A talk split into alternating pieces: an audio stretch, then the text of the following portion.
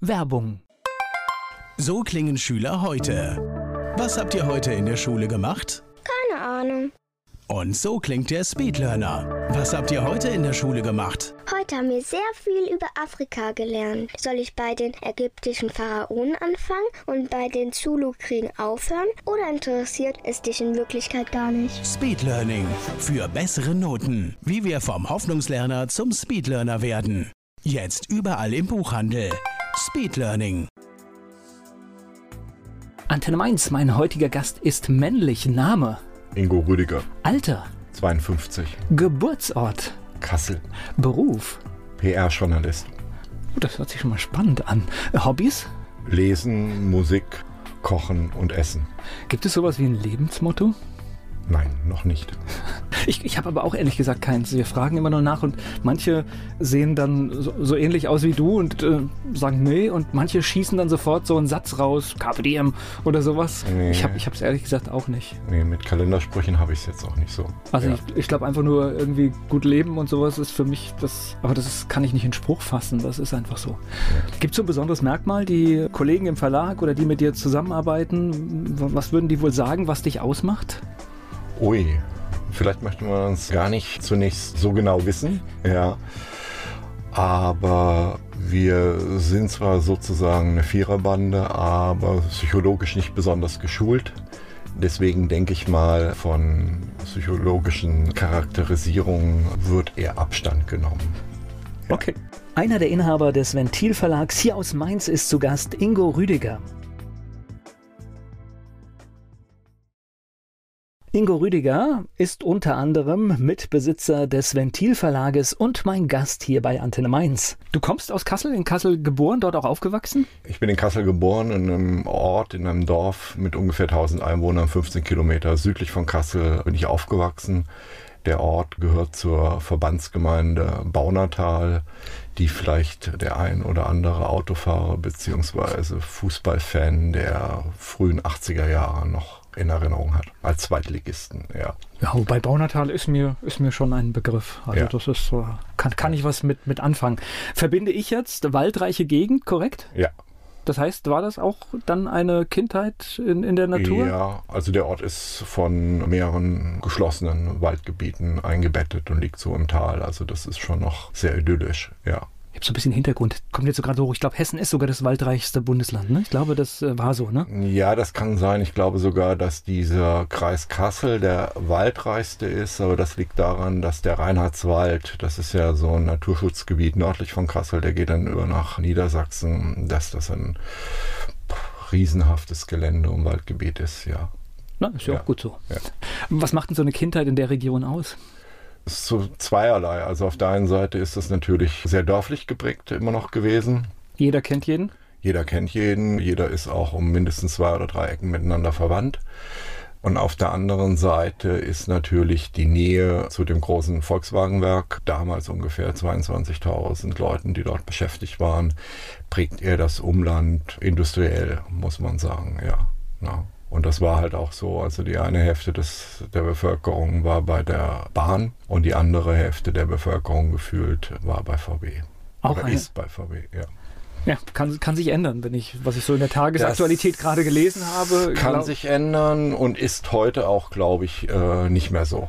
Nein, schon länger nicht mehr. Also Ja. auch andere Arbeitsverhältnisse mögen dort Usus sein mittlerweile. Ist gerade der Klassiker, Riesenergebnis vermeldet und im nächsten Jahr müssen wir Stellen kürzen. Ja, ja, ja, ja. Ich habe das gestern auch mitbekommen. Also ja. das ist schon Ja. manchmal, manchmal skurril. Ja. D- Du bist dort auch zur Schule gegangen, Baunatal? Zunächst erstmal in einem Nachbarort Grundschule, dann in einer benachbarten Dorf, äh, umständlich mit Dreiviertelstunde Bus hin, Dreiviertelstunde Bus zurück in der sogenannten Förderstufe und dann in Baunatal Altenbauna, also dem eigentlichen Ortskern oder den neuen Ortskern vom Baunatal in die Gesamtschule und dann später fürs Abitur nach Kassel-Oberzweren gewechselt, ja. Gesamtschule war da gerade der Trend in Hessen, ne? Das war zu dieser Ja, Zeit. Ja, das war damals, gab es auch keine Möglichkeit, das oder auch keine Notwendigkeit, dass man da äh, in Kassel aufs Gymnasium hätte gehen können oder wollen oder sowas. Ja, das war auch okay, fand ich auch eine sehr okaye Zeit, äh, eine sehr wilde Zeit und ja.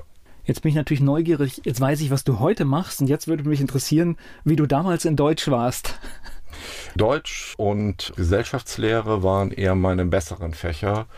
Äh, Probleme hatte ich eher so im naturwissenschaftlichen Bereich, vor allen Dingen Chemie, da ging gar nichts. Ja.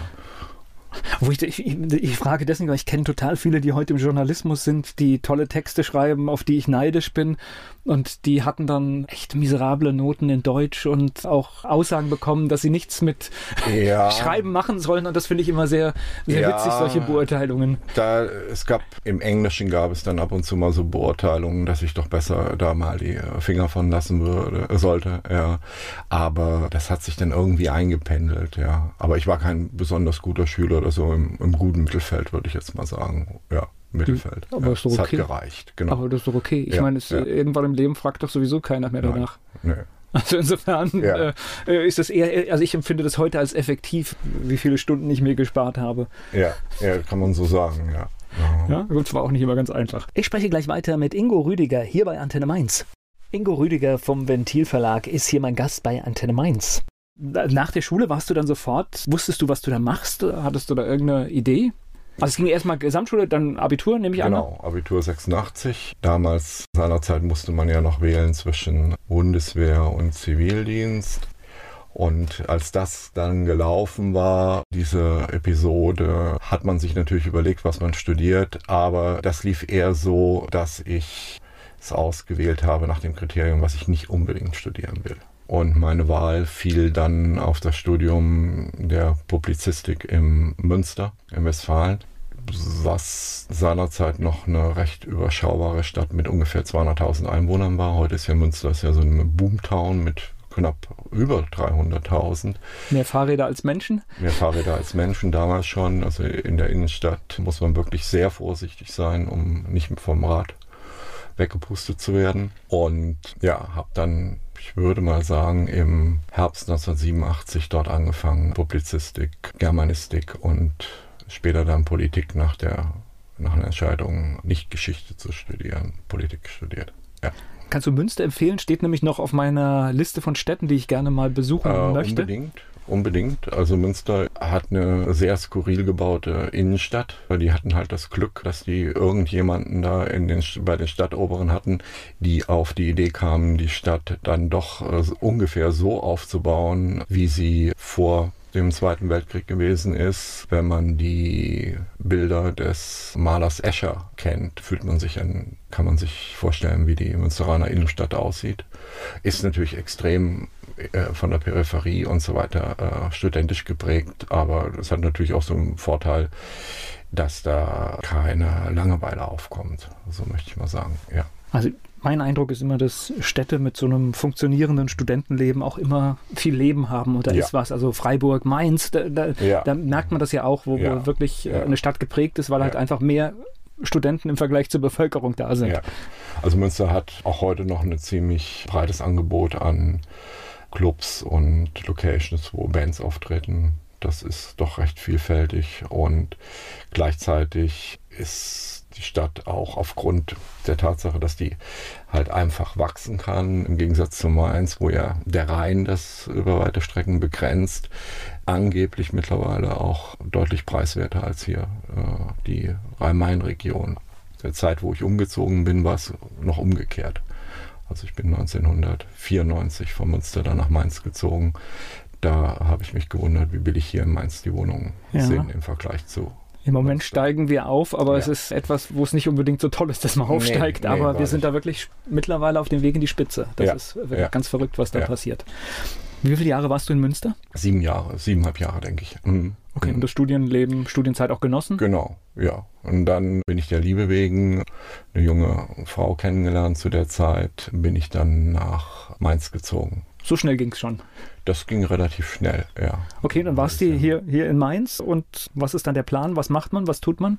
Zunächst erstmal hatte ich ein Promotionsvorhaben, was ich aufgrund Zeit, dieses Zeit-Geld-Paradigmas leider nicht beenden konnte und habe dann mehrere Jobs gemacht, ganz unterschiedliche Sachen, bis ich dann so in etwa 1997 Leute in einem Kopierladen in der Klarstraße kennengelernt habe, die eine Literaturzeitschrift vervielfältigt haben, ein sogenanntes Literaturfansein. Da bin ich mit denen ins Gespräch gekommen und man hat sich dann nachmittags, abends äh, mal getroffen, zusammengesetzt und hat halt gemeinsame Projekte begonnen. Publizieren auf Papier. Ja, ja.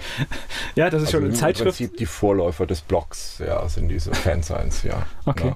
Ja. ja. Aber es ist verrückt, so, solche Sachen wären heute wahrscheinlich sehr schnell einfach im Internet. Ne? Das wäre, ja. käme gar keiner mehr auf die Idee, irgendwas ja. zu drucken oder zu gibt machen, es, zu kopieren. Gibt's schon noch, zum Beispiel auf der Mainzer Mini-Pressenmesse, die ja Ende Mai, Anfang Juni ist, äh, werden ja noch mehrere solche Zeitschriftenprojekte äh, ausgestellt und zum Verkauf feilgeboten. Ja. Es geht gleich weiter im Gespräch mit Ingo Rüdiger.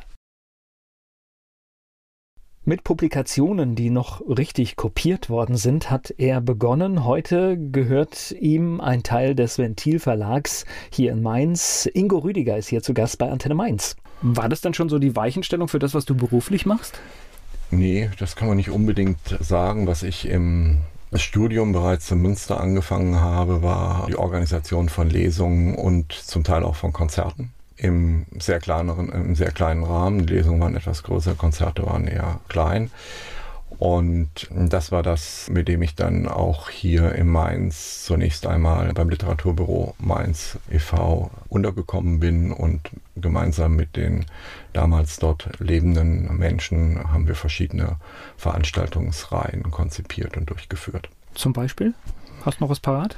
Du meinst Namen oder Ja, oder Veranstaltungen oder Themen oder? Ja, also das waren jetzt von den, von den Namen her zum Beispiel äh, Autoren wie Max Gold, äh, Wiglaf Droste, François Cactus, Thomas Kapielski.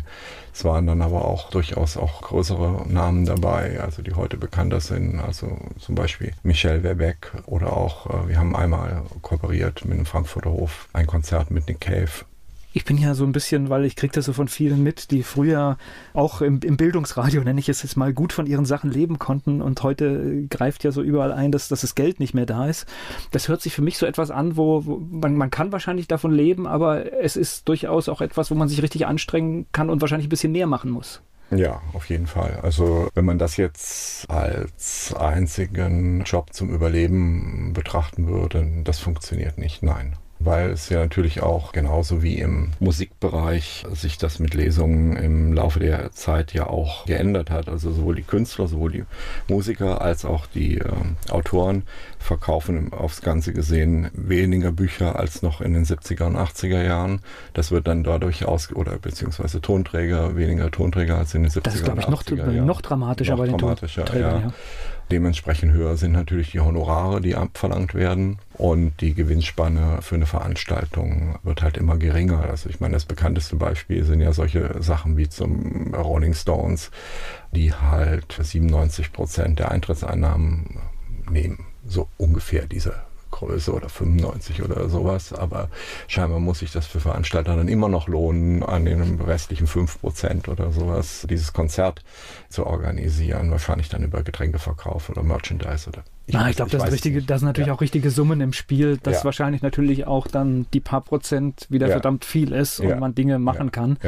So aber ist das eben jetzt in der Literatur oder bei kleineren Konzerten nicht, aber es ist schon so, dass man auch nicht darauf spekulieren kann, dass da um Gottes Willen Literatur sowas ist, was nur auch annähernd kostendeckend ist. Und dafür gibt es ja, Gott sei Dank, äh, auch nach wie vor Fördergelder von den zuständigen Ministerien beziehungsweise von der Stadt Mainz zum Teil auch, ja. Was auch wichtig ist, es gibt ja immer wieder die Forderungen, Dinge zu streichen oder zu kürzen. Ich glaube, da müssen wir alle ganz laut sein, weil wenn wir Kultur verlieren, dann geht viel mehr ganz schnell weg. Ja, auf jeden Fall. Ja. Jetzt waren wir schon in den 90er Jahren. Das mhm. heißt, da muss ja dann irgendwann auch die Verlagsgründung ganz dicht ja, passiert also, sein, irgendwann in dem ja, Zeitraum. Also der Ventilverlag ist 1999 gegründet worden im Frühjahr. Und zwar ist das ein Zusammenschluss aus dem Verlag Jens Neumann. Der Verlag Jens Neumann saß zunächst erstmal unten in der Mainzer Neustadt, später dann in Gonsenheim in einer 30 Quadratmeter Wohnung Und dort wurden halt Autoren meist, zunächst erst meist aus Mainz und Umgebung verlegt. Hinzu kam dann, und das war der erste Bestseller in Anführungsstrichen des Verlages, ein auf Englisch publiziertes Buch von dem Sänger der Band Knife, Lee Hollis. Lee Hollis ist mittlerweile, ich denke auch so Mitte 50, ist in den 80er Jahren als GI nach Kaiserslautern gekommen und ist dann einfach nach seiner Dienstzeit in Kaiserslautern geblieben, wurde Sänger mehrerer Punkbands wie halt Too Bad oder Stick Knife und hat halt immer bis heute äh, geschrieben, so kleine Geschichten. Da er aber nun mal äh, englischer Muttersprachler ist und es eigentlich unmöglich ist, die Switz mit zu übersetzen, wurde das Englische beibehalten was auch kein Problem ist. Hier in der Gegend, sage ich jetzt mal, also in der ehemaligen DDR gibt es da schon immer noch Probleme, äh, ihm auf Englisch zu lauschen, habe ich mir zumindest sagen lassen. Und das war wirklich so ein Achtungserfolg, äh, was natürlich äh, den Verlag da auch Mut gegeben hat, weitere Publikationen in diese Musikrichtung also ihr habt die Bücher aber in Deutschland verkauft. Das war im Prinzip, obwohl es englischsprachig ja, war, war es, war es im ja, deutschen Markt erfolgreich. Auch, auch im deutschen Markt, ja. Ne, okay. das, äh, Bücher, bei Büchern rechnet man, sagt man ja Dach. Ne? Also Deutschland, Österreich, Schweiz. Äh, das ist sozusagen eine einzige Vertriebsstruktur. Ist da jetzt schon so eine Entscheidung auch für ein Genre oder für, für einen, einen Bereich, in dem man sich bewegt, äh, durch dieses Buch gefallen? Ich denke schon, ja. Aber das war ja noch äh, so ungefähr vier, fünf Jahre vor meiner Zeit. Okay. Ja. Ganz klar. Ganz, ganz kurze Frage. In Gonsenheim, wo ist der Verlag heute? Der Verlag äh, heute ist in der Neustadt, in der Bobstraße. Also seid ihr wieder zurück quasi an den quasi Ursprung. Wieder zurück, ja. Mitten, mitten ja. Im, im, Innenviertel der Stadt, ja? Ja, so in der Peripherie vom Gartenfeldplatz, genau. Ja, okay, gut, das war jetzt gerade noch, weil ich hatte vorhin gedacht, guck mal, fängt an einem Platz an, aber in, den, äh, in der Zeit war natürlich äh, die Neustadt noch nicht da, wo sie nee. heute ist. Also nein, bei weitem nicht. Nee, nee. Okay. Ja, und es waren noch zwei andere Verlagsprojekte, die hinzugekommen sind. Das ist einmal die Zeitschriftenreihe Testcard, die in Oppenheim ursprünglich begründet wurde von Martin Büsser und von Johannes Ullmeier. Der, die ersten beiden, die erste Nummer ist 1995 erschienen und ich würde mal sagen, so zur dritten oder vierten Nummer ist die dann unter dem Dach auch von Ventil erschienen. Und der Filmverlag Bender der wissenschaftliche Werke zu einzelnen Epochen in der Filmgeschichte oder über einzelne Regisseure äh, und so weiter publiziert. Der ist halt auch noch dazu gekommen. Und dann haben diese drei Verlage, wenn man so will, damals noch in der Mainzer Altstadt, in der Augustinerstraße im Hinterhof eine Art Bürogemeinschaft gebildet. Kam das noch. waren quasi die Anfänge dann. Ne? Das waren die Anfänge. Da saßen ganz am Anfang auch noch eine Texterin mit im Büro und unten im Keller noch zwei Architekten und halt der Grafiker als Freiberufler hatte, hat da auch seinen Arbeitsplatz eingerichtet. Gleich geht's weiter im Gespräch mit Ingo Rüdiger hier bei Antenne Mainz. Ingo Rüdiger vom Ventilverlag ist mein Gast hier bei Antenne Mainz und er hat uns schon berichtet von der Zeit, als er in Bürogemeinschaften gearbeitet hat. Das hört sich ja schon so an, als wenn ihr eurer Zeit richtig voraus wart, weil das sind ja diese Kreativcenter, die ja. heute auch ganz oft äh, bewusst ja. gebildet werden. Ja, also es wurde nicht, also den Begriff Startup oder irgend sowas, den gab es damals ja noch nicht. So war es auch nicht gedacht. Also es ist eine Bürogemeinschaft, dass halt vier, fünf verschiedene Parteien halt die Miete, habe ich keine Ahnung mehr, was das gekostet hat, aber die Miete XY aufbringen konnten. Ja klar, das heißt zusammen mehr ja, erreichen und dafür genau genau. Dann ja. auch einen Anlaufort zu haben ja, und Möglichkeiten, ja, etwas zu Und dann gestalten. natürlich gab es da, wie das halt in der verschachtelten Altstadt ziemlich Usus ist, äh, noch einen ehemaligen, denke mal, Weinkeller oder wie auch immer, wo dann auch die Bücher gelagert werden konnten. Ja, man braucht ja schon relativ viel Platz für einen Verlag. Ja. Gibt doch keinen schöneren Platz dafür, oder? Ja. Solange ja. er nicht feucht ist. Ja, das, das war dann das Problem. Das kam dann nach fünf, sechs Jahren etwa, äh, mussten dann regelmäßig auch mal Bücher entsorgt werden. Hm. Okay. Also gleich ins Volle getroffen hier. Ja. Wann, wann bist denn du dazu gekommen? Also ich habe die beiden Verlagsmitgründer, den Jens Neumann und den Martin Büsser, halt auch ungefähr so 97, 98 kennengelernt. Und man hat sich auch über das Verlagsprojekt hinaus halt befreundet, vor allen Dingen äh, Martin Büsser. Martin Büsser und ich habe immer hier und da äh, etwas zugearbeitet für den Verlag und bin dann etwa 2003 gefragt worden, ob ich zunächst erstmal die Pressearbeit für ein Buch, was ein solider Achtungserfolg für uns war, äh, übernehmen wollte, was ich dann auch gemacht habe. Buch war damals von dem Sänger der Band Muff Potter, Nagel, heute heißt, nennt er sich Thorsten Nagelschmidt nach seinem bürgerlichen Namen. Das Buch, wo die, wo die wilden Maden graben, eine Art autobiografischer Roman, wo er das Leben als Musiker äh, auf Tour und diesen Kater, wenn man dann wieder von, Tour, von der Tour zurückkommt, in seine Heimatgemeinde, in die WG, dieses Spannungsverhältnis halt schildert. Ja, und das war sehr gut angekommen zu der Zeit und er hatte auch ausführliche Lesetouren. Und das war zunächst erstmal das erste Projekt, was ich dort betreut habe. Also Pressearbeit ist klassisch Meldungen schreiben, rausgeben, mit Medien genau. telefonieren, genau. Lesungen vielleicht organisieren Auch, ja, und solche ja, Geschichten. Ja, Alles, was mhm. dazu gehört. Genau. Okay. Gleich geht es weiter im Gespräch mit Ingo Rüdiger hier bei Antenne Mainz. Schleichend hat er sich gegründet, heute ist er eine feste Institution, der Ventilverlag hier aus Mainz. Ingo Rüdiger ist mein Gast hier bei Antenne Mainz. Und wie kam dann der Schritt richtig rein? Also das heißt irgendwann ja, es ging dann halt äh, Gott sei Dank halt auch mit dem Verlag langsam positiv weiter. Ja, und es gab dann personelle Umstrukturierungen, dass der Filmverlag mehr oder minder das Erscheinen eingestellt hat, weil sich der Zuständige äh, für die Filmbücher für eine andere berufliche äh, Perspektive entschieden hat.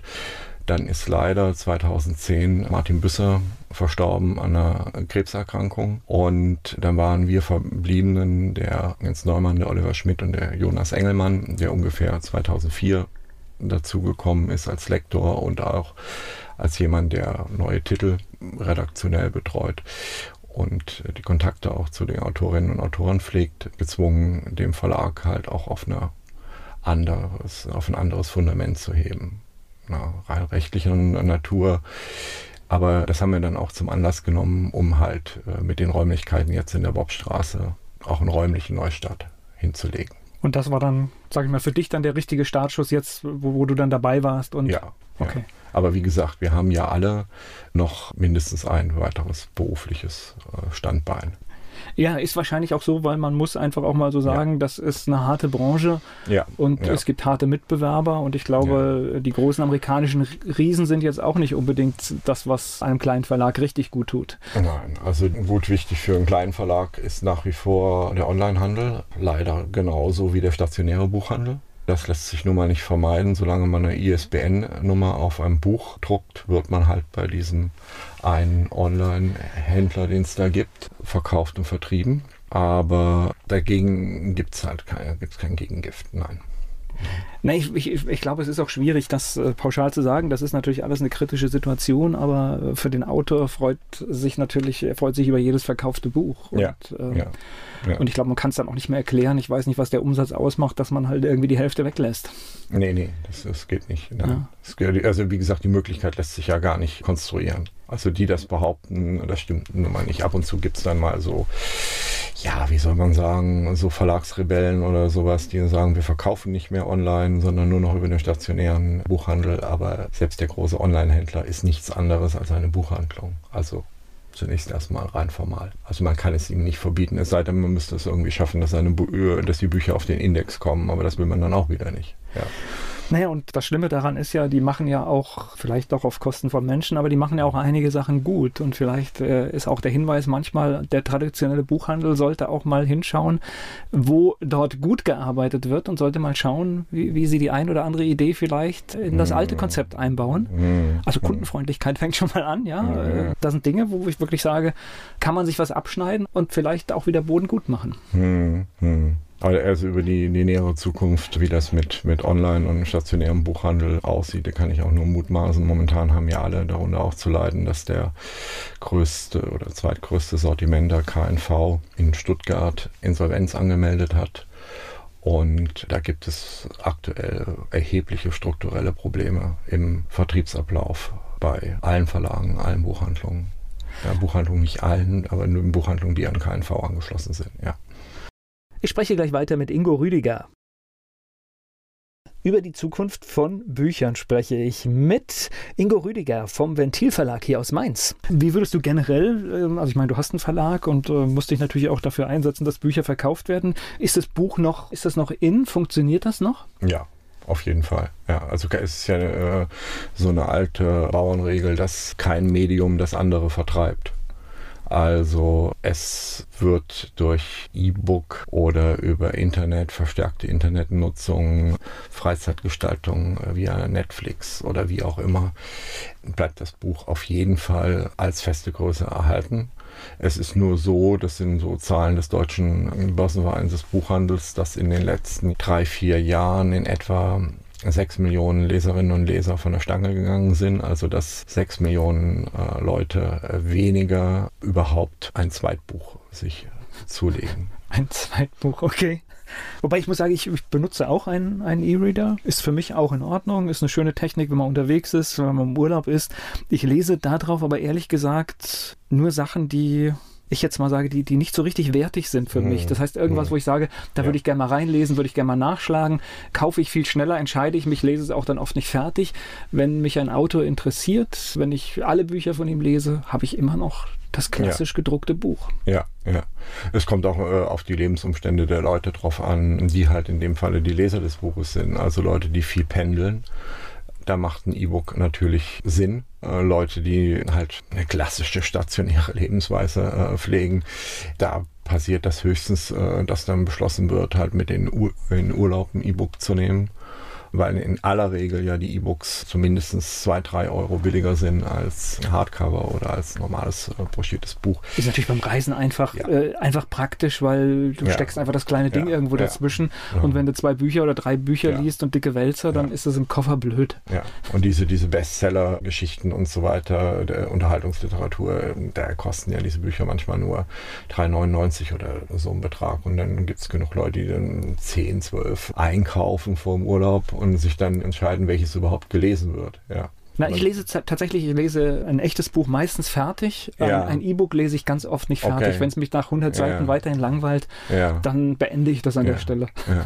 Aber ich denke mal, für Verlage unserer Größenordnung ist das, bewegt sich das so bei zwischen 3 und 7 Prozent, äh, was halt äh, der E-Book-Bereich hergibt. Ja, also es ist eine Restgröße. Gleich geht es weiter im Gespräch mit Ingo Rüdiger hier bei Antenne Mainz. Ingo Rüdiger ist mein Gast hier bei Antenne Mainz vom Ventil Verlag, der ebenfalls hier in Mainz sitzt. Wir haben gerade über E-Bücher gesprochen und er hat uns verraten, dass im Ventil Verlag tatsächlich das richtige Buch noch ja den größeren, den viel größeren Anteil ausmacht. Hm. Liegt vielleicht an den Themen? weiß ich nicht, liegt vielleicht an unseren Leserinnen und Lesern. Also ich denke mir mal, dass die schon äh, zumindest was das Format betrifft, doch recht konservativ sind, ja. Zumindest was das Format betrifft, ja. Also ich bin ja tatsächlich, äh, ich habe ein Buch über, ich weiß jetzt gar nicht mehr, was sein Titel ging, um vegane Ernährung und habe Ventilverlag gelesen und habe eigentlich jetzt, wenn ich weiter blätter, irgendwie eine Adresse in Berlin erwartet und war dann ganz überrascht, ja. dass ich hier äh, direkt vor der Haustür den Verlag habe. Und das wird wahrscheinlich äh, Vegan Klischee AD von Nico Rittenau ja, genau. sein. Ja. ja. Und da war ich sehr überrascht. Ich hätte das Idee wäre, das gehört in Berliner Hip-Viertel. Ja. Aber nein, es war ein Mainzer Verlag. Ja, ja. Hm. Das ist auch ein, ein Thema, dem ihr stark seid, ne? Da ja, gibt es ein paar ja. Titel.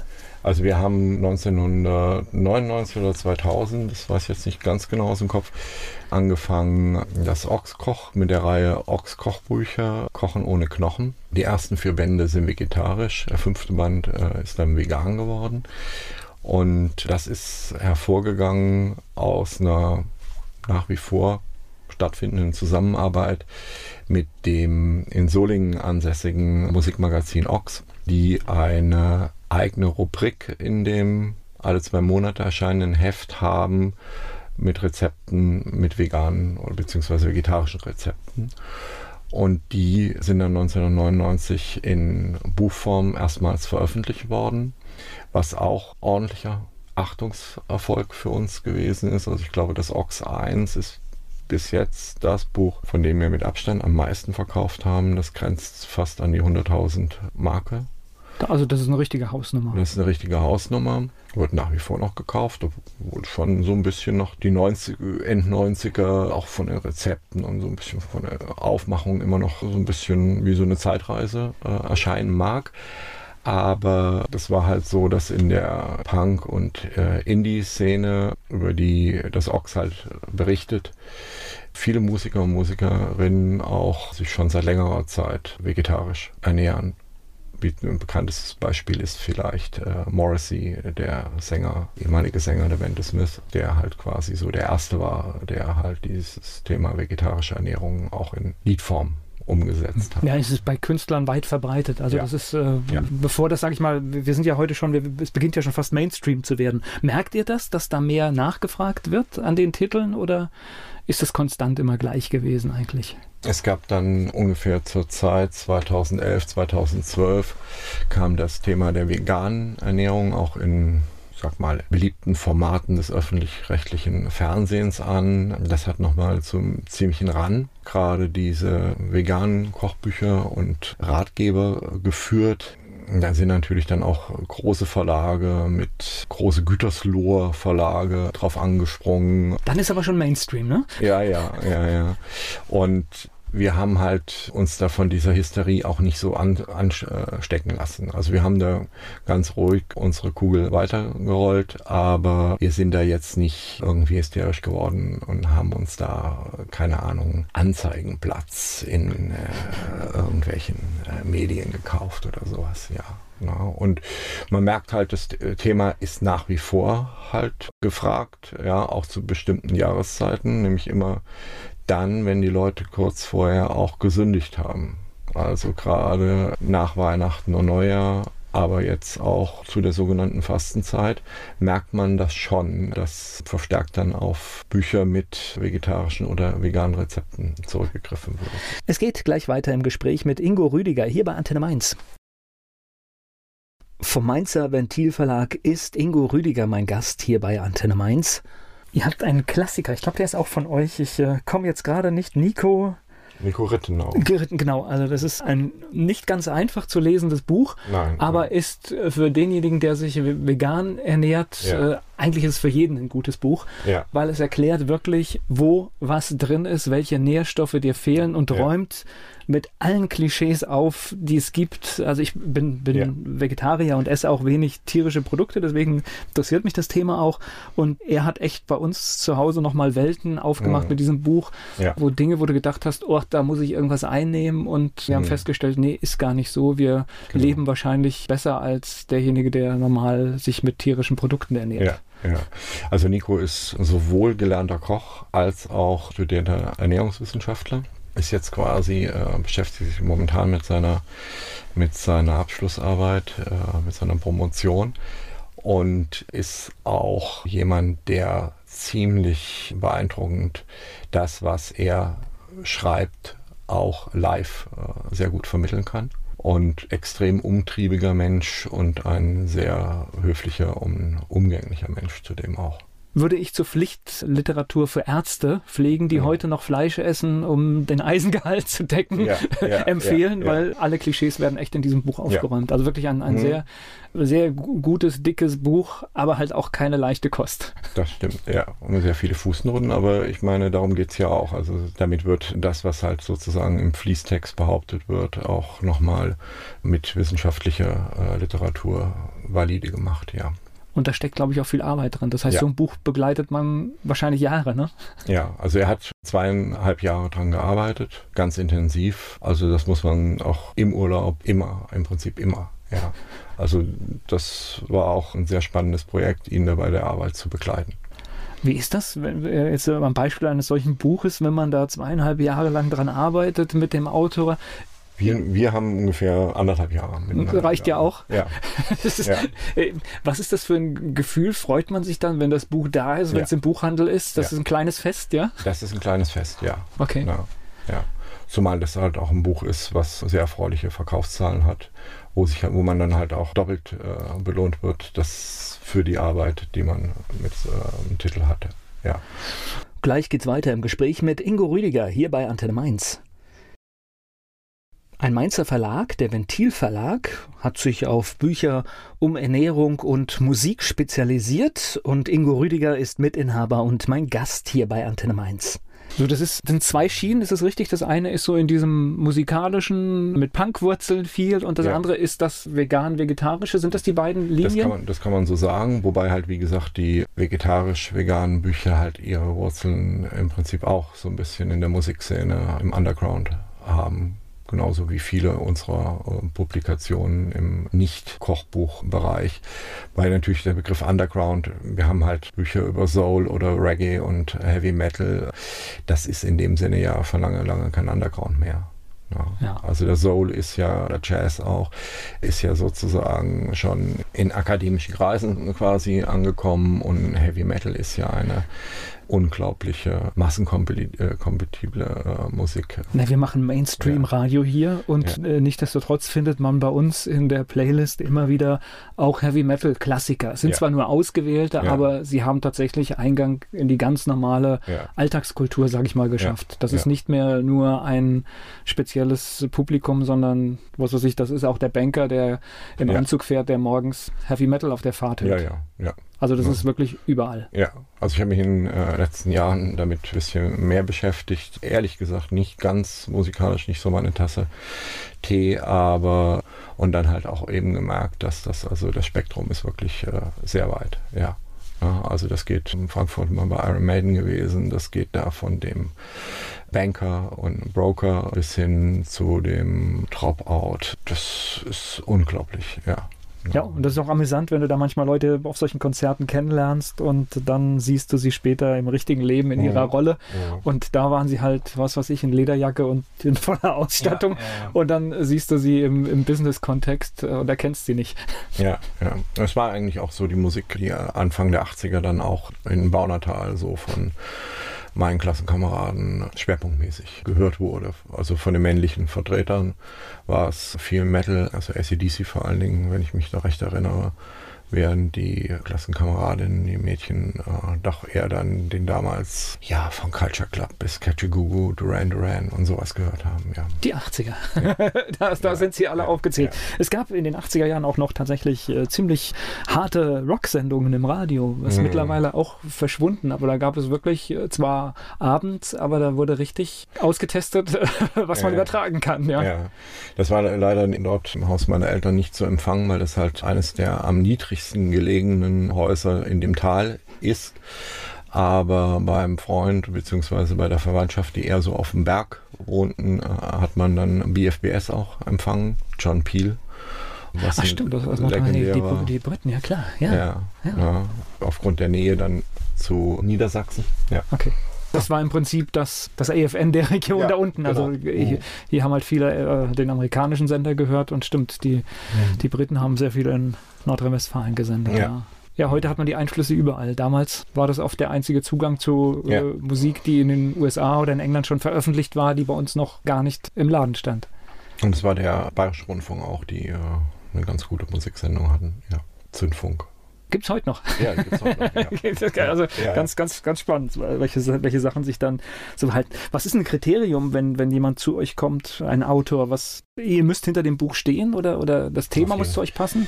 Ja, also es hätte jetzt keinen Sinn, wenn wir jetzt sagen würden, wir wenden uns der, äh, der Lyrik zu oder äh, wir veröffentlichen Regionales. Das, so werden wir auch nicht wahrgenommen. Also das würden wir nicht machen. Also das Thema muss, wie sagt man, zu der Farbe des Verlags passen und das Buch muss gewissen Standards gehorchen. Also wir können zum Beispiel nicht aus einer guten Idee ein, ein fertiges Buch machen. Also da muss schon seitens der Autorin des Autors ein möglichst äh, okayes Manuskript abgegeben werden. Ja, aber es ist ja wie bei eigentlich fast jedem Verlag. Ja. ja. Das heißt, im Prinzip wird dann an dem Material natürlich gefeilt, aber es muss erstmal da sein. Ja. Ja. Und dann natürlich läuft das so ein bisschen nach Nasenspitze und es läuft natürlich auch, wenn jetzt, was auch üblich ist im Verlagswesen, sind halt die Forderungen nach Vorschuss, wenn sich das im Rahmen bewegt, was von uns leistbar ist. Wenn halt Summen aufgerufen werden, die utopisch sind, was ab und zu auch mal passiert, dann müssen wir halt leider davon Abstand halten. Da seid ihr ja schon löblich. Ich kenne ganz viele, die auch Bücher geschrieben haben und selbst bei großen Verlagen, da war gar nicht die Rede von Vorschuss, sondern da werden oft Gespräche geführt, nimmst du die ersten tausend Exemplare selbst ab? Ja, das, das passiert auch, ja. Ja, also das heißt einfach, ja, ja. Äh, ich weiß nicht, manchmal ist es vielleicht auch ehrlich zu sagen, hier, das Ding verkauft sich nicht, aber wir finden es interessant und äh, dann kann das ja eine Option sein. Und wenn es jemand wert ist, aus irgendeinem Grund, dann mag es ja stimmen. Ja, also jedes Buch hat auch seine, seine eigene Geschichte der, der Überlegungen, warum man sich für dieses Buch entscheidet. Und natürlich auch die ganzen Manuskripte, die abgelehnt werden, haben natürlich auch ihre Geschichten, ja. Es tut einem oft sehr leid, wenn es halt nur mal so, so kurz davor ist, dass man es vielleicht hätte machen können, aber gewisse Überlegungen uns dann einfach dazu zwingen, davon Abstand zu nehmen, was halt ab und zu auch passiert, ja. ja und dann versandet das Projekt zumeist halt vollkommen und das ist natürlich sehr schade, ja. Es passiert natürlich auch, dass es dann, das ist ja den Autorinnen und Autoren frei überlassen, dass die dann zu einem anderen Verlag gehen und dort mehr oder minder erfolgreich ihr Buchprojekt äh, realisieren. Gehört im Leben auch dazu. Viele Neins führen ja. zu einem Ja vielleicht. Ja. Ich spreche gleich weiter mit Ingo Rüdiger hier bei Antenne Mainz. Mainzer Ventilverlag, der ist bundesweit bekannt und er hat Bücher zu vegetarischer und veganer Ernährung und äh, sehr viel im musikalischen Umfeld. Ingo Rüdiger ist hier zu Gast bei Antenne Mainz. Er ist Mitinhaber beim Ventilverlag und wir waren gerade so beim Thema, ja, wie, wie das überhaupt funktioniert, wenn ein Autor ein Manuskript einreicht. Wie macht ihr das? Sitzt ihr dann, lest ihr alle das Manuskript durch? Und, äh also es ist so, dass jeder von uns mit neuen Projekten konfrontiert wird dass einem diese Projekte halt vorgeschlagen werden, telefonisch, per Mail oder auch im Gespräch. Und wir treffen uns schon, ja, leider nicht so oft, aber doch regelmäßig und unterhalten uns dann über die Projekte, die in der nächsten Saison, also im nächsten halben Jahr oder im nächsten Jahr oder vielleicht auch in zwei Jahren, je nachdem, was das Projekt für einen Vorlauf hat, anstehen. Und dann, wenn einer ein komplettes äh, Veto einlegt, wird das auch nicht realisiert alle müssen äh, auf jeden Fall damit leben können, dass das Buch bei uns erscheint. Okay, also es gibt doch so, so kleine Regeln, das heißt, Nein ja. ist Nein, dann, dann ja. funktioniert es nicht. Und dann gibt es halt so wahrscheinlich Projekte, da hat man Herzblut dafür und ja. äh, einem anderen ist es halt, ich sag mal, egal. Genau. Er sagt genau. halt, kann ich mittragen, aber ist nicht mein Ding, ja. Jeder betreut ja auch nicht jedes Buch gleich. Das will also heißen, der, der dieses Buch federführend betreut, redaktionell betreut, der ist auch derjenige, der dann auch für den, das weitere Wohl und Wehe so ein bisschen verantwortlich ist auch. Was, was könnt ihr leisten? Wie viele wie viel Bücher könnt ihr im Jahr stemmen? Zwölf etwa. Okay, aber ja. ist auch schon ja. nicht wenig, ne? Ja. Braucht man so viele auch für die Sichtbarkeit, dass man als Verlag ja, da ist? Also man braucht, äh, das denke ich schon, dass man, also es gibt durchaus verdiente Verlage, die ein tolles Programm haben, die nur drei oder vier Bücher im Jahr bringen. Andere Verlage, also die vielleicht ein bisschen größer sind als wir, die äh, teilweise bis zu 30 Büchern im Jahr machen, wo ich mich dann aber auch frage, wie schafft man das bloß? Ja, wenn man auch mal irgendwie denkt, man müsste vier Stunden zumindest schlafen in der Nacht. Aber bei uns hat sich das so eingependelt, dass von den Arbeitsstunden, die wir für den Verlag leisten, zwölf eigentlich eine recht gute Zahl ist. Okay, weil da gehören ja viele Dinge dazu. Das ja. ist, wie gesagt, buchredaktionell betreuen. Aber wenn das Buch da ist, hört die Arbeit ja nicht auf. Nein, das heißt, nein. ihr müsst ja schauen, dass es auch im Buchhandel empfohlen wird. Das ich weiß nicht, was, was man da alles machen muss, um ja. Gespräche zu führen. Wahrscheinlich Buchmesse ist ein ja, euch? also naja, sagen wir mal so, es ist ja so, dass die Verlage sogenannte Vertreter haben. Wir haben zwei Vertreterinnen und einen Vertreter, die neben dem Ventilverlag noch ungefähr 40 andere Verlage betreuen. Die reisen durch die Bundesrepublik, die in drei Reisegebiete unterteilt wird und gehen dort in die Buchhandlungen und stellen die Bücher vor. Und dann bestellen die Buchhandlungen die Bücher bei unserer Auslieferung, die in der Nähe von Frankfurt sitzt, vor und die, wenn die dann erscheinen, werden die von der Auslieferung an die Buchhandlung ausgeliefert. Das machen wir ja nicht selber. Wir haben ja kein Lager. Weil ja, dafür seid ihr zu groß, ne? Ja. Wenn ihr das, das alles wären, das wären, der Weinkeller ist vorbei. Das sind, ja, es werden also mittlerweile Bücher im sechsstelligen Bereich bei der Auslieferung liegen und das sind, diese Auslieferung vertritt natürlich auch noch andere Verlage. Das ist eine riesige Halle äh, in einem Industriegebiet. Nur, dass da halt eben keine Metallteile, Autoersatzteile lagern, sondern das lagert bis unter das Dach voller Bücher. Ja, aber deswegen habe ich ja heute zum Beispiel im Onlinehandel auch am nächsten Tag das Buch da, ja. weil das halt zentral ja. gelagert wird und ja. so funktioniert. Ja. Aber diese, diese äh, Leute, die für euch und andere Verlage unterwegs sind, muss man trotzdem auch briefen, oder? Ja, wir treffen uns zweimal im Jahr mit denen und sehen uns auch äh, unregelmäßig sowieso. Also der eine äh, Vertreter lebt in Frankfurt und hat Freunde hier in, in, Mainz und dann kommt er auch mal vorbei oder man trinkt mal einen Kaffee zusammen. Und wir stellen die Buchprojekte unseren Vertreterinnen äh, und Vertretern halt vor. Ja, aber ich glaube, manchmal ist ja auch die Geschichte hinter dem Buch, ja. die hilft, etwas zu verkaufen. Also ja. wir leben, wir lieben ja alle Geschichten. Ja. So wie wir jetzt hier Geschichten quasi erzählen, ist es ja mit allem, was ich verkaufe, wenn eine Geschichte verbunden ist, dann habe ich es im Kopf und wenn man das in was weiß ich, 200 Buchhandlungen vielleicht erzählt, hm. gibt es vielleicht eine Handvoll, die sich mehr Mühe mit diesem Buch ja, macht. Ja, ja. Und halt auch die Vertreter wissen natürlich auch, was sie in welcher Buchhandlung erzählen müssen oder welche Bücher sie dort besonders empfehlen können und andere weniger und so weiter und so fort. Das ist halt, äh, unsere Bücher laufen hauptsächlich in den großen Städten sehr gut. Unser schwaches äh, Gebiet ist komischerweise das äh, wirtschaftlich stärkste äh, Bundesland Baden-Württemberg. Aber so ist es halt. Ja, also Freiburg zum Beispiel läuft gut, Tübingen okay, aber so auf dem flachen Land äh, sind wir so. Gibt es kein Punk und da gibt es wahrscheinlich noch angeblich keine nicht, vegetarische Kosten. Ja, das, das weiß ich nicht. Nee, gerade. Äh, nee, hätte ich jetzt auch getippt. Ja, ja, das stimmt, ist ja ein, auch ein Mutterland ja, ja, letztendlich ja, der, der, Bewegung. Ja, ja stimmt. Kann man, kann man so sehen, ja. Also wir sehen es ja auch, wir haben ja natürlich auch einen Webshop das ist für kleinere Verlage oder auch überhaupt für das Verlagswesen immer wichtiger, dass man direkt bei den Verlagen die Bücher bestellen kann. Das heißt also, dass der Versand ist portofrei, aber es bleibt nichtsdestotrotz mehr kleben pro Buch bei dem Verlag, als wenn das über die Auslieferung an den Buchhandel äh, und dann nochmal zwischengeschaltet die Großsortimenter läuft. Und das ist, da sehen wir dann schon, dass auch das sogenannte flache Land, also die Bücher bei uns bestellt, eben weil sie nicht in den stationären äh, Buchhandlungen in Bad Sülze oder so vorrätig sind. Na gut, das war ein Klassiker. In vielen Bereichen verschwindet der Zwischenhandel. Ja, das das genau. ist wahrscheinlich so. Ja, und, äh, ja, ja, und ich kann auch den stationären Buchhandel vor Ort verstehen. Die haben ja meist auch nicht so, ein, so eine Angebotsfläche. Das sind kleinere äh, Läden, die müssen sich natürlich darauf kaprizieren, die Bücher zu nehmen, die auch aktuell von der breiten Masse halt gekauft werden. Plus Schulbücher, plus Reiseführer und so weiter. Gleich geht's weiter im Gespräch mit Ingo Rüdiger vom Ventilverlag hier bei Antenne Mainz. Mainzer Ventilverlag, der ist bundesweit bekannt und er hat Bücher zu vegetarischer und veganer Ernährung und äh, sehr viel im musikalischen Umfeld. Ingo Rüdiger ist hier zu Gast bei Antenne Mainz. Er ist Mitinhaber beim Ventilverlag und wir waren gerade so beim Thema, ja, wie, wie das überhaupt funktioniert, wenn ein Autor ein Manuskript einreicht. Wie macht ihr das? Sitzt ihr dann, lest ihr alle das Manuskript durch? Und, äh also es ist so, dass jeder von uns mit neuen Projekten konfrontiert wird dass einem diese Projekte halt vorgeschlagen werden, telefonisch, per Mail oder auch im Gespräch.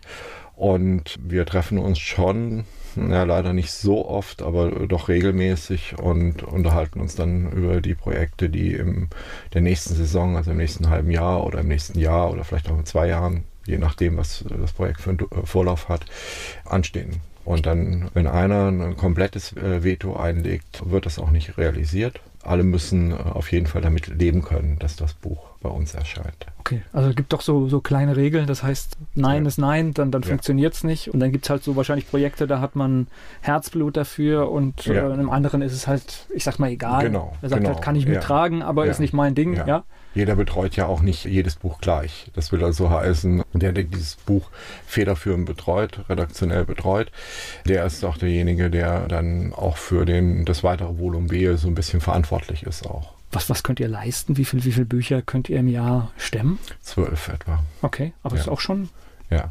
nicht wenig, ne? Ja. Braucht man so viele auch für die Sichtbarkeit, dass man als Verlag ja, da ist? Also man braucht, äh, das denke ich schon, dass man, also es gibt durchaus verdiente Verlage, die ein tolles Programm haben, die nur drei oder vier Bücher im Jahr bringen. Andere Verlage, also die vielleicht ein bisschen größer sind als wir, die äh, teilweise bis zu 30 Büchern im Jahr machen, wo ich mich dann aber auch frage, wie schafft man das bloß? Ja, wenn man auch mal irgendwie denkt, man müsste vier Stunden zumindest schlafen in der Nacht. Aber bei uns hat sich das so eingependelt, dass von den Arbeitsstunden, die wir für den Verlag leisten, zwölf eigentlich eine recht gute Zahl ist. Okay, weil da gehören ja viele Dinge dazu. Das ja. ist, wie gesagt, buchredaktionell betreuen. Aber wenn das Buch da ist, hört die Arbeit ja nicht auf. das heißt, nein. ihr müsst ja schauen, dass es auch im Buchhandel empfohlen wird. Das ich weiß nicht, was, was man da alles machen muss, um ja. Gespräche zu führen. Wahrscheinlich Buchmesse ist ein ja, euch? also naja, sagen wir mal so, es ist ja so, dass die Verlage sogenannte Vertreter haben. Wir haben zwei Vertreterinnen und einen Vertreter, die neben dem Ventilverlag noch ungefähr 40 andere Verlage betreuen. Die reisen durch die Bundesrepublik, die in drei Reisegebiete unterteilt wird, und gehen dort in die Buchhandlungen und stellen die Bücher vor. Und dann bestellen die Buchhandlungen die Bücher bei unserer Auslieferung, die in der Nähe von Frankfurt sitzt, vor und die, wenn die dann erscheinen, werden die von der Auslieferung an die Buchhandlung ausgeliefert. Das machen wir ja nicht selber. Wir haben ja kein Lager, weil ja, dafür seid ihr zu groß, ne? Ja. Wenn ihr das, alles das wären, das wären, der Weinkeller ist vorbei. Das, ja, es werden also mittlerweile Bücher im sechsstelligen Bereich bei der Auslieferung liegen und das sind, diese Auslieferung vertritt natürlich auch noch andere Verlage. Das ist eine riesige Halle äh, in einem Industriegebiet. Nur, dass da halt eben keine Metallteile, Autoersatzteile lagern, sondern das lagert bis unter das Dach voller Bücher. Ja, aber deswegen habe ich ja heute zum Beispiel im Onlinehandel auch am nächsten Tag das Buch da, ja. weil es halt zentral ja. gelagert wird und ja. so funktioniert. Ja. Aber diese, diese äh, Leute, die für euch und andere Verlage unterwegs sind, muss man trotzdem auch briefen, oder? Ja, wir treffen uns zweimal im Jahr mit denen und sehen uns auch äh, unregelmäßig sowieso. Also der eine äh, Vertreter lebt in Frankfurt und hat Freunde hier in, in, Mainz und dann kommt er auch mal vorbei oder man trinkt mal einen Kaffee zusammen. Und wir stellen die Buchprojekte unseren Vertreterinnen äh, und Vertretern halt vor. Ja, aber ich glaube, manchmal ist ja auch die Geschichte hinter dem Buch, ja. die hilft, etwas zu verkaufen. Also ja. wir leben, wir lieben ja alle Geschichten. Ja. So wie wir jetzt hier Geschichten quasi erzählen, ist es ja mit allem, was ich verkaufe, wenn eine Geschichte verbunden ist, dann habe ich es im Kopf. Und wenn man das in, was weiß ich, 200 Buchhandlungen vielleicht erzählt, mhm. gibt es vielleicht eine Handvoll, die sich mehr Mühe mit diesem Buch ja, macht. Ja, ja. Und halt auch die Vertreter wissen natürlich auch, was sie in welcher Buchhandlung erzählen müssen oder welche Bücher sie dort besonders empfehlen können und andere weniger und so weiter und so fort. Das ist halt, äh, unsere Bücher laufen hauptsächlich in den großen Städten sehr gut. Unser schwaches äh, Gebiet ist komischerweise das äh, wirtschaftlich stärkste äh, Bundesland Baden-Württemberg. Aber so ist es halt. Ja, also Freiburg zum Beispiel läuft gut, Tübingen okay, aber so auf dem flachen Land äh, sind wir so. Gibt es kein Punk und da gibt es wahrscheinlich noch äh, angeblich keine nicht, vegetarische Kosten. Ja, das, das weiß ich nicht. Nee, gerade. Äh, nee, hätte ich jetzt auch. Ja, ja, das stimmt, ist ja auch ein Mutterland ja, letztendlich der, der, Bewegung. Ja, das ja, stimmt. Kann man, kann man so sehen, ja. Also wir sehen es ja auch, äh, wir haben ja natürlich auch einen Webshop. Das ist für kleinere Verlage oder auch überhaupt für das Verlagswesen immer wichtiger, dass man direkt bei den Verlagen die Bücher bestellen kann. Das heißt also, dass der Versand ist portofrei, aber es bleibt nichtsdestotrotz mehr kleben pro Buch bei dem Verlag, als wenn das über die Auslieferung an den Buchhandel äh, und dann nochmal zwischengeschaltet die Großsortimenter läuft. Und das ist, da sehen wir dann schon, dass auch das sogenannte flache Land, also die Bücher bei uns bestellt, eben weil sie nicht in den stationären äh, Buchhandlungen in Bad Sülze oder so vorrätig sind. Na gut, das war ein Klassiker. In vielen Bereichen verschwindet der Zwischenhandel. Das, das genau. ist wahrscheinlich so. Ja, und, äh, ja, ja. und ich kann auch den stationären Buchhandel vor Ort verstehen. Die haben ja meist auch nicht so, ein, so eine Angebotsfläche. Das sind kleinere äh, Läden, die müssen sich natürlich darauf kaprizieren, die Bücher zu nehmen, die auch aktuell von der breiten Masse halt gekauft werden. Plus Schulbücher, plus Reiseführer und so weiter. Gleich geht's weiter im Gespräch mit Ingo Rüdiger vom Ventilverlag hier bei Antenne Mainz.